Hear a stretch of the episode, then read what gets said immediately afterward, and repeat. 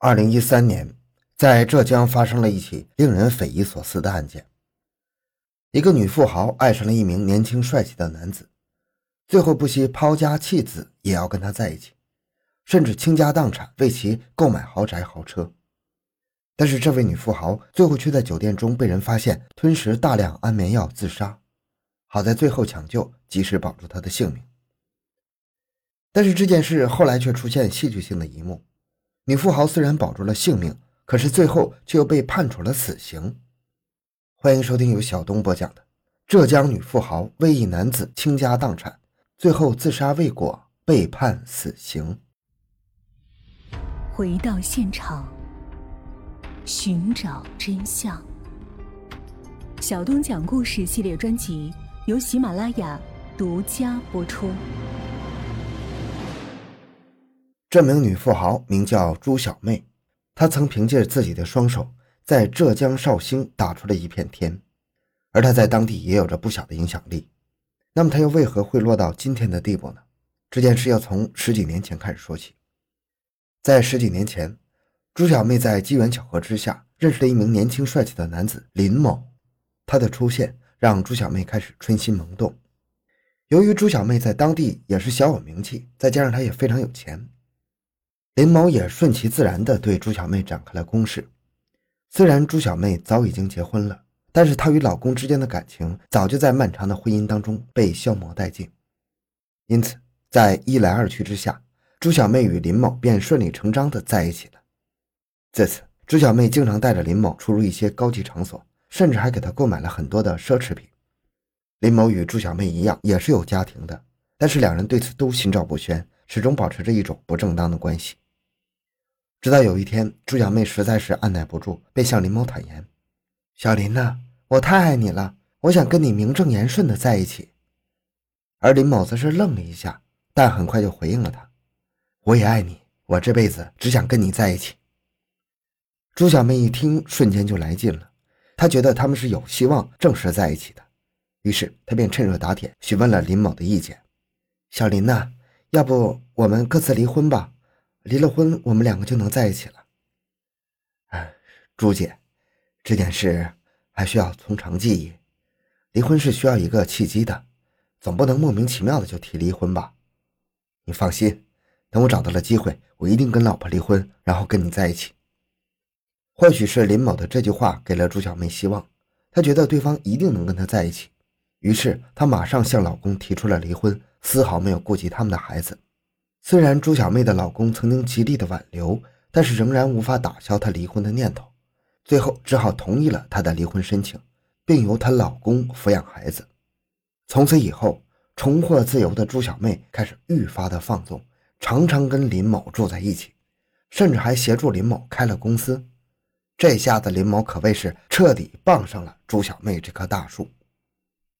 然而，每当朱小妹问及离婚的问题，林某都是用理由推辞了，不是还不到时机，就是离婚后财产还没想好怎么分配，这些很明显都是林某的谎言。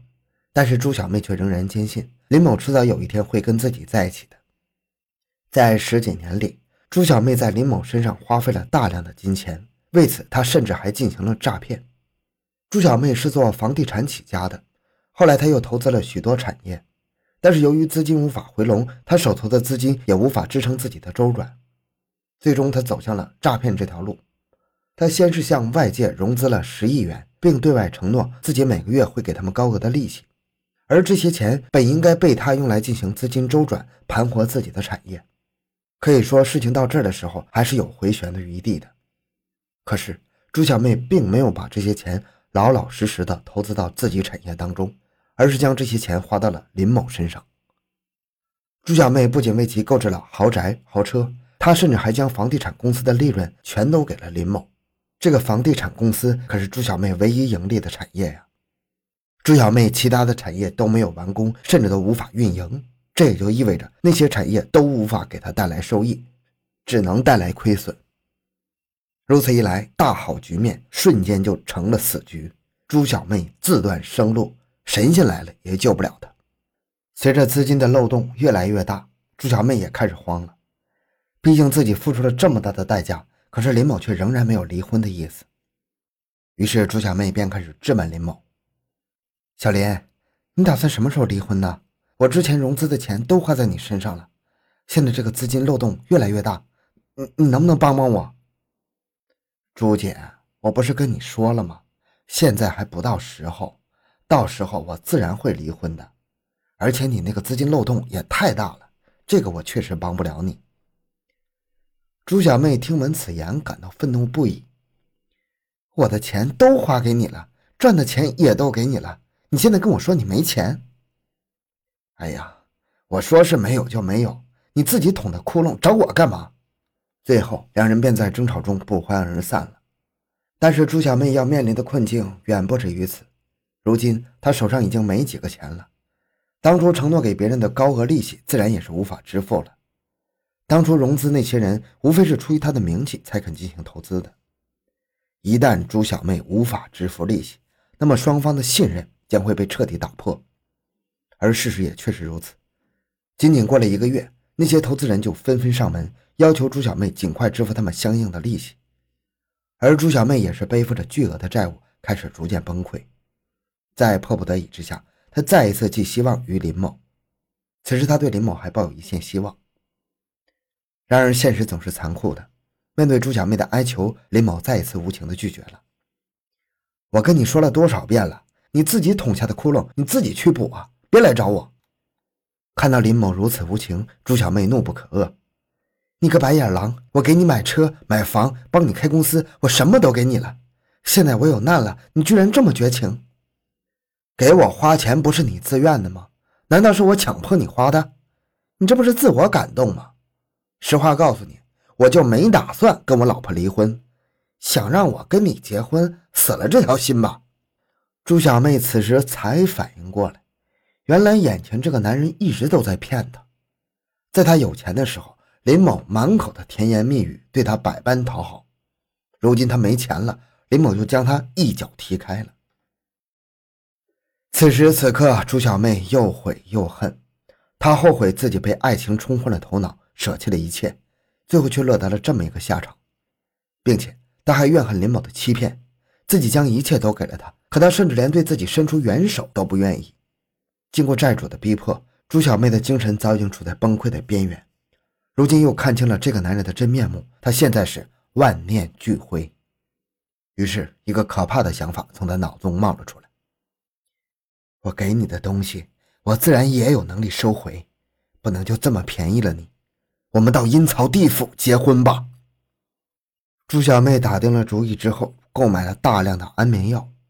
随后，她再次拨打了林某的电话：“小林呐，之前是我不对。”最近被那些债主逼得心情很差，你别生气啊，小林。啊，没事，朱姐，我也有错，之前说的话都是气你的，但是资金上的事儿，我也确实帮不了你。